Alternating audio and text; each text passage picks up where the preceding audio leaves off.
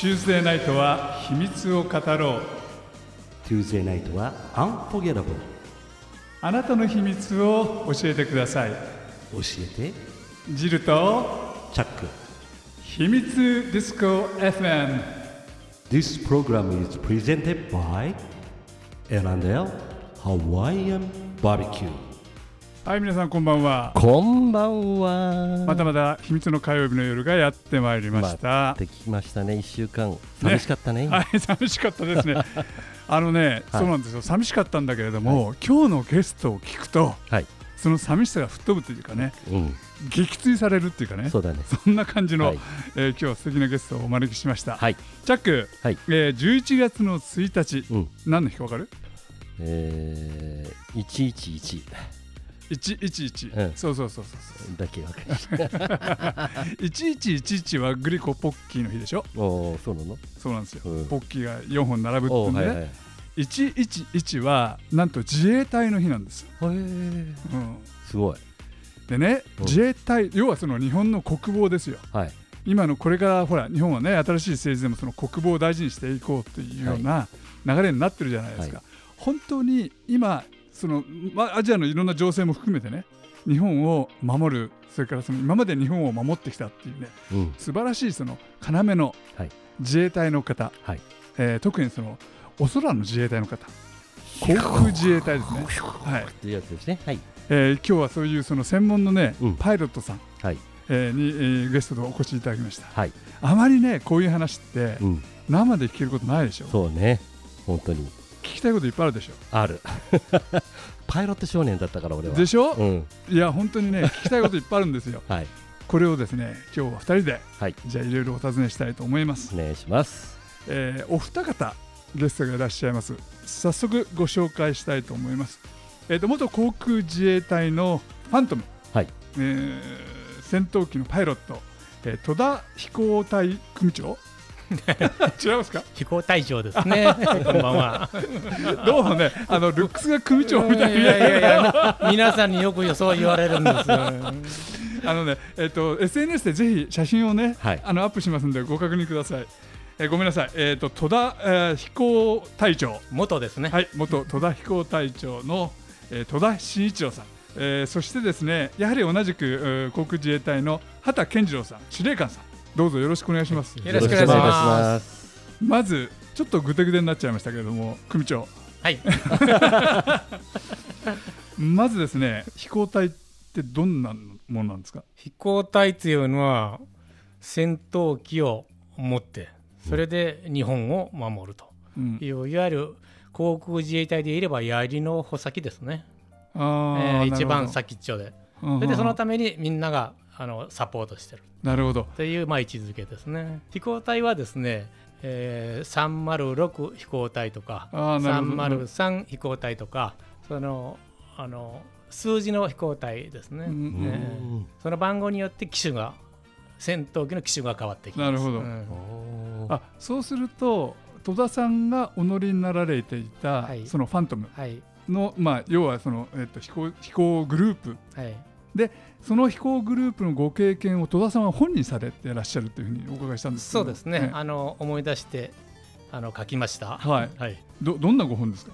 えーとですね、えー熱血タイガーのファントム物語という題名ですけど、これあのイカラス出版さんからはい。あの J ウィングっていう航空雑誌を出しているイカラス出版さんから出してもらって、このタイトルは編集長がつけたんで、私がつけたんじゃなくて、ちょっと恥ずかしいんですけど、ええなかなりインパクトがはいございますよね。まあいろいろあの飛びながらファントムと一緒に、えー過ごした日々のことを書いてます、ななるほどえあの今目の前にね5本があって、ねチャックね、うん。あのー表紙を見てるんですけれどもかっこいいよね。まるトップガンってそ感じうまるで日本版トップガンもう頭の後ろにはあのトップガンのこあの歌がわーっとなってるような感じ。出てくるよねね。いや航空自衛隊のパイロットってのはかっこいいですね。いやいや、もうあれから二十数年ですから、いやでも現役でねずっとおやりになられていたわけだし、はい。さっきものお話じゃないですけどやっぱ日本のために戦ってるっていうか日本を守ってるっていうわけですもんね。まさにそうですよね。ええ。ええ。あの1年365日、うん。えー1日24時間常にどどこかで待機してはい。あのスクランブル発進に備えてますからね。うんうん。なんかあのたまにニュースでそのスクランブル発信のお話を聞くんですが、はい。その我々が知ってるスクランブルっていうのはたまにしかニュースにならないんで、えもしかしてたまになのかなと思うと実はそうじゃないんですよね。えもう今はですね、年間1000回ぐらいあるんじゃないですかね。1000回。えー昔はそんな1日になかった3回。基本的にはあの極端な話、そんなにあるんですか、えー特にあの尖閣諸島ですね。あ。ー東シナ海。昔はですねあの北の方が多かったですけども今はもうあっちの方にシフトしてしまう。なるほど。あの尖閣の近辺あれ石垣島、石石垣ですよね？あの尖閣諸島です。諸そう、はい。まあ、石垣のまだもっと西になりますけどね、はい。ええ。あのどこから飛び立っていくんですか？あれはですねあの那覇基地から出ますあ、なるほどなるほど。はいまあでもそのマッハの F1 戦闘機だったらなんていうんですか？F1 戦闘機って言うんですか？F4 戦闘機って言うんですか？戦闘機は今ですねいあのもう F4 ファントムはリタイアしてなくなったんで、はい。今那覇基地に、えーえー駐在し、えー領駐しているのは F15 という今航空自衛隊の主力戦闘機ですね。なるほど。えーいわゆるトップガンのえイーグル、ねうん通称イーグルっていうう、ーん。なるほど。えーじゃあ F まあえっと戦闘機ファイターっていうお呼びしもう総称してお呼びしちゃいましたけど、はいはい。じゃあファイターでその沖縄を発進してスクランブルで、はい。尖閣まで行くのにどのぐらい時間がかかるものなんですか？まあですね400キロありますからね、はい。えー、大体20分から30分ぐらいですよね、まああのーマッハでは行きませんから、燃料少なくなるから、あー、ああそういうものなんですか。なるほど。あの音速を出すとですね、うん燃料通常の5倍ぐらい食うんですよ。あそうなんですかうーんでだから戦闘するにしても、音速を出すのはもうごく一部です。なるほどね。はいうーん。じゃあマッハじゃなくてもよねそのじ短時間で行けちゃうっていうのはやっぱ相当なスピードですよね。まあそうですね、時速800キロ、900キロぐらいで行きますからね。もうマッハ直前っていう感じですね。えーああのある程度燃料をセーブしながら、うーんだけどねそのスクランブル発信っていうのはニュースで見ると発信してるところを見てますけれども、えそこから先って知らないんですよね。ーそれはもう我々だけの世界ですね。はいはいはいえ一体その発信した後にどんなことが起こってるかこれさす、ね、国防のお話ですから、ーはい。もう全然差し支えない範囲で結構なんですけれども、発信した後の世界ってどんな感じなんですか？まずはですね、あのーまあ、我々は非我不明機というんですけども、はい。どこの国かわからんのが飛んでくると。防空識別圏っていうのがありまして、はい。そこを越えそうだとスクランブルがかかる。でえーまず行って、えーレーダーで見つけて、その前に、まあ、畑さんなんかが昔えー仕事された地上のレーダーで、えーレーダーサイトからみ見てく見るんですうんよ。それで敵を発見してえースクランブルがかかる。で我々が飛び上がっていく。なるほどはい、そうするとおや役割分担としてはまず畑さんがその敵の飛行機を見つける見つけてくれないと我々仕事がない。ああーももう少し詳しく言いますと我々のこの地上のあ監視システムではい、目を広げてますけども、えーその防空識別圏全体が見渡せるだけのレーダー網を構築してます。その中でこう入ってくる航空機をすべて ID って言ってますからはいはい。識別します、で外国の旅客機もあればそういう軍用機もあればいろんなものがこの日本の空を昼も夜もいっぱい飛んでます。それのすべてを識別して、これはこ民航機だから関係ありませんだとかこれは情報がないので非が不明機にします。でその中でも我が国の領空に向かって一直線で飛んでくるようなものがあるともう時間がないのでそれを見計らったところでタイミングでスクランブルをかけるんですね。なるほど、じゃあスクランブルをかけるにあたって、実際それが民間の航空機なのか、はい。それとも他の国の、はい。まあ、戦闘機なのか、はい。偵察機なのかっていうのは実際ははっきりは分からないってことですか？いやあのだからフライトプランが出てるその民間航空機なんかは分かりますから。あなるほど。このここに手元にあるこのフライトプラン通りならということであればそれはフレンドリーになります。あなるほど。ただしそういうのが何もなくてさらにあ米軍の情報もこう確認をして米軍機でもないねと。そういうことになりますとこれは分からないのでとりあえず敵機ではなくて非が不明機ということになります。な何不明機ですか？非が不明機彼か我かわからない非が不明機ですはい、それをあ安納と言っておりますけども。なるほど。でそれに対してじゃあそのスピード高度ヘディングそれで我が国の領空を脅かすようなところで飛んできそうな場合はそれに対してスクランブルをかけて実際にパイロットが近くまで飛んでいって間違いなくこれはちょっとどっかの国の軍用機だねとかいうことになるとずっとこの高度の監視をしたりとかそっちのフェーズに入っていくわけですね。なるほど、ちょっとねその辺をまた詳しくお尋ねしたいんですがここで一曲あの音楽をお届けしてから後半またお話を伺いたいと思います、今ねチャックねね曲の間にえ。うん。お二人の話を聞いてたけれども生々しいねこれ。生々しい。知らない世界だね。ね。え。すごいわ。ちょっとねいちょっともうちょっと掘り込んで聞聞きたいなと思うんですが、畑さん。はい。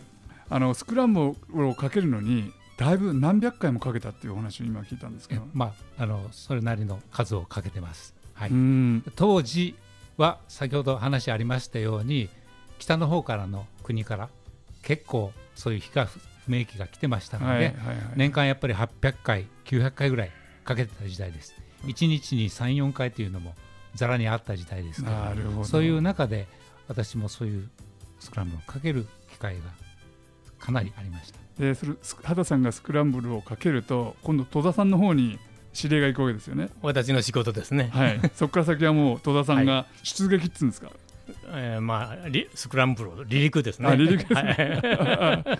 これスクランブルの信号要はその指示があってから飛び立つまでの時間ってどのぐらいなんですか？5分以内にあの飛び立たないと、うん。後でなんで遅れたかというご家問がありますね。えでも5分 じゃあ。5分以内エンジンをいわゆるあの部屋で待ってますよね、はい。で、えー戦闘機はいつでも飛び立てる状態で別のハンガーに置いてあるんですよ。で待機室からそこまで走ってで飛び乗ってエンジンをかけて離陸するまでが5分あうわそ。離陸するまでが5分。はいはい。うわじゃああれですかその要はそのヘルメットも衣装も全部飛行機にセットセットしてます。それはもう自分で一番かぶりやすいように全てをセットした状態で。なるほどなるほど。で1回セットしたあの航空機にはもう誰も触っちゃいけない。うん例えばあの飛行隊長が来ても触っちゃいけないもうそのそのパイロットが責任を持って全てをセットアップする。だから1秒2秒を早くするために自分がどうやってあの物を置いとけばいいかってそれぞれが考えてるあご自身のノウハウがあるわけですそうでねすそうです。すごい。5分5分。それですね1番機と2番機があるんですよね。はい、1番機は近い方のハンガーなんですよ。はい。で2番機は遠い方のハンガーなんですうん、で遠い方のハンガーは倍ぐらい走らなきゃいけない。あー足でね。足で。あの飛行機まで、はい飛行機まで。はいえで飛び乗ってもうエンジンかける頃はですねもう歯入ってますね。飛び上がってから深呼吸して一段落して向かうとような手順ですねえだけど気持ちはすごくそのなんつうんですかね。あのまあねあのこあの動機もすごいでしょうし気持ちもかなり焦ってるでしょうしそこで離陸をして平常心を保たないと離陸した後ってのは結構大変なんじゃないですか、あのまずはですねもうあアドレナリンがあ吹き出るような感じですね、はいはいはい。それで離陸するまでやってるんです、うんうん。で離陸してからはあの、まあ、畑さんなんかの下からの指示ではいあどっちの方がいいけどいうふうに言われるんですけどまあ一時は遭遇することないから、うーん。あ10分や20分は飛んでいく、なるほど、まあ、その間なるいろんなことをこうあの復習しながら飛ぶんですよ。こうなったらああしようああなったらこうしよう。えーいろいろ、えー予習しながら頭の中でいわゆるイメージイメージフライトですね。飛び飛びながらまたイメージフライトでそうこうしてるうちにあと敵までであのアンノーンまでいわゆる非が不明機ですね、うん。ここまで、えー何マイルというようなあの指示が来ますから、はい。そうなると、まあ、自分のレーダーを入れて自分のレーダーでそのアンノーン機を捕捉するわけです。それからはもうパイロットの仕事になりますね。なるほど、えそのアンノーン機が、まあ、レーダーに映った時っていうのは距離的にはどのぐらいの距離が最初空いてるもんなんですか、それはですね、まああの飛行機のレーダーの性能になりますので、ええ。ー細かいことは言えませんけども、まああの何十キロも先です。ーあーあでもずいぶん向こうのものが映るんですね。そうです。ん。数十キロですね、あうん50キロ以上、でもさっきの速度で飛んでいたら50キロなんてあっといもうすぐう間にすぐですよ。ついちゃいますよね、はい。そうするとその敵機まあ敵機っていうか安安納機ですよね、はい。と遭遇した時って大体その距離にしてどのぐらいまで近づくもんなんですか？えーとですね、あのーナイキで決めてるのは2000フィートです。だから2000 600メータえー、ーちょっとそんな近いんですか？それ以上にああの近づかないと。あーなるほどだからどんなことがあっても2000フィートぐらいの距離を取って、それでいろんなあのシグナルを送るわけです。でまずあの目視ではいアンノーンを発見したとしますよね。そしたらまず最初に何をするかというと、その識別をやります。識別っていうのは、それはあの輸送機なのか、偵察機なのか、戦闘機なのか、あーうん情報情報収集のためのあの飛行機なのか、はいはいまず識別をやる。なるほどで、それをあの機種を、えー市場の方に報告して、で、まあ、次は行動の監視ですね。その飛行機が日本の領空に入ってこないかどうかという行動の監視をやります。なるほど。そのえっと戸田さんご自身は飛んでる最中に、はい、どこまでがその日本のその領土かっていうのは分かられるんですか？そのレーダーで分かるんですか？それはレーダーじゃなくて、ええ。あのいわゆる畑さんなんからからアドバイスを受けるわけです。はい。領空っていうのは領土領海の上ですが領海って12マイルですね、12マイルの上が日本のいわゆる領空ですから、うん。だからあと何マイルで領空に近づくというのは下からの情報を得ます。あ我々は。じゃあ畑さん側から今どこ飛んでるどの辺飛んでるんだっていうそのはい。指令を出すわけですね、はい。ああじゃあ絶えず更新しながらやってるわけですか？そうです。うん。常に更新しながら、なるほど、はい。でさっきそのあいあのアンノーン機要は相手機の識別をするっていうのはその型式っていうかそのスタイルっていうんですかねどどうやってそのそれがその輸輸送機でどれが戦闘機だっていうふうに分かるんですか？それはもう見たら分かります。それがプロですから。あそっかそっか。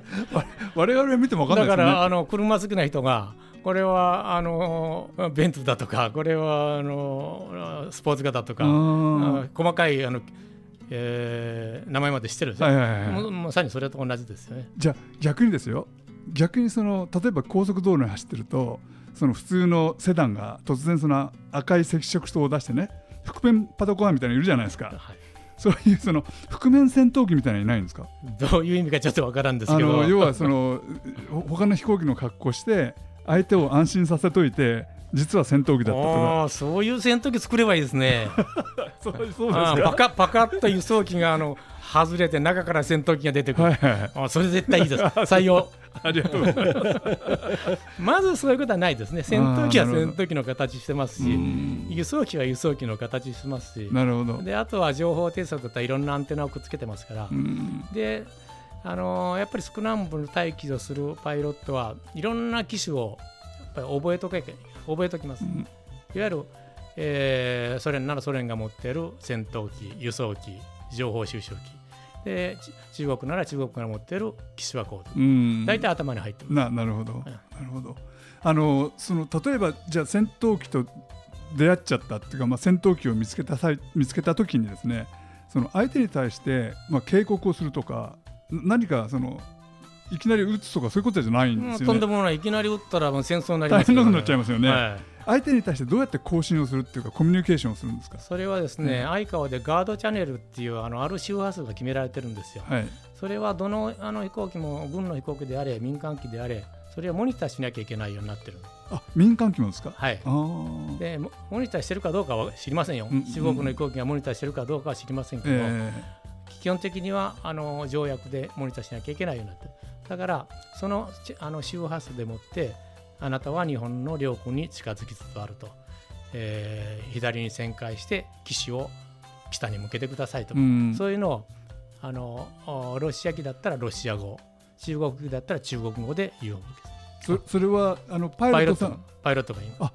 じゃあ戸田さんもその中国語とかロシア語っていうのは？そのその部分だけを勉強してるか覚えてる。それであとはあの安直を持ってます、ああなるほど。うんえでもパイロットさんってそんなその音速に近い、ね、速度で走ってる飛行機の中で安直を読んでるってのも。まあ、それはもうね あのやらなきゃいけないんでうわーすごい。すでもね、ファントムって今もうなくなったけど2人乗りだったんですよ。はいはい。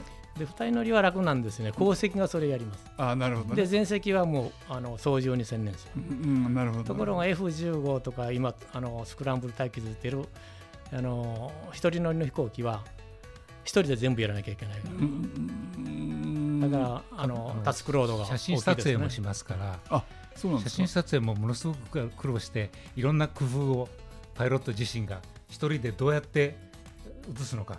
うん。操縦もしてカメラ構えて映せもしないといけない形実際カメラを構えて映すそうでんです。すかカメラ持っていきます、はい。でうん自分で操縦しながら。どれだけ苦労してるか右手で操縦しながら左手でカメラ。逆に左手で操縦しながら右手でカメラ。最近はビデオも撮りますのでややこしいです、ね、い。いやーもうねあ圧の倒されちゃって、ね。その戦闘機のパイロットさんってこんなにすごいことをやってたんだってことをですね初めて知りました。まあね、うん。あの酒飲んでりゃただのおじさんですけど、あ あ戦闘機のコックピットで座るとやっぱり人は変わりますね。なるほど、えーそれはやっぱプロですよ。そうですね。はいはい。うんいやだって今ねお話しされてる時に操縦桿の持ち方？こんなのってああプロそうだね。だプロだなと思いましたね私は じゃあちょっとそのねプロのお話もう一曲お届けしてから、はいまたあお話を続けたいと思います。はいさっきあのいろいろお話に出てきた日本のお領空とそれから日本の防空識別圏っていう言葉が出てきたんですけども、この違いってのは何なんですか？あのそもそも先ほど戸田さんが言いました領空というのがあってそれがそのいわゆる地図でいうところの両海岸線から12マイルですね。まマイルって帰りですので、はい。1.852キロですね。が1マイル。それかける12があのー領海はい。と言われている線でその上が領空になります。なるほど。はい。そうするとまあ20キロちょっとですよね。はい。12マイルというと、はい。20キロちょっとしかないんですか？その通りです。で、それをそ守るために直線で飛行機が飛んできたときに対応が間に合うようなそういうのを計算、まあ、細かく計算してるわけではないですけどざーっとこう線を引いて作ったのがその防空識別圏になります。ざっくり言いますと。もっといろいろ本当はあのいろんな経緯があるんですがそれを全部省きまして、あの考え方としてはそこでそこに入ってきた航空機でそこを探知をしそしてあの識別をし、うん。そして判断をしてスクランブルをかけてそれで快適といいますかこう合流してですねそれでもまだ対応する余裕があるというところが逆算してこの辺かなと。なるほど。いうところですね。はい。そうするとその防空識別圏っていうのは、はい。さっきの領空、20日本のあの国土から20キロぐらいの幅に比べて、はい。ものすごく広いですよね。はい。うんあの実はですね、はい。畑さん、い。番組の時間がなくなってきちゃったんでこの続きははい。ちょっともうもう一回お願いすることはできますか、はい、大丈夫です。はい。じゃあ今週は、えーエキサイティングなお話をですね、チャック。あまりにもエキサイティングで、うん。時間が全くなくなってしまいました。ねあっという間だよね。うん、これあの戸田さん、畑さん、もう一回だけお話の続きを聞かせていただいてもよろしいでしょうか？はい、ありがとうございます。よろしくお願いします。よろしくお願いいたしますえーということで今日お届けしましたのは、はいチャックとそして、えー航空自衛隊の元の隊長、はい 畑さんとはい戸田さんでした。どうもありがとうございましたどうもありがとうございました。ありがとうございました。This program is brought to you by Elane Hawaiian Barbecue. アロハ Aloha. マハロー Ciao.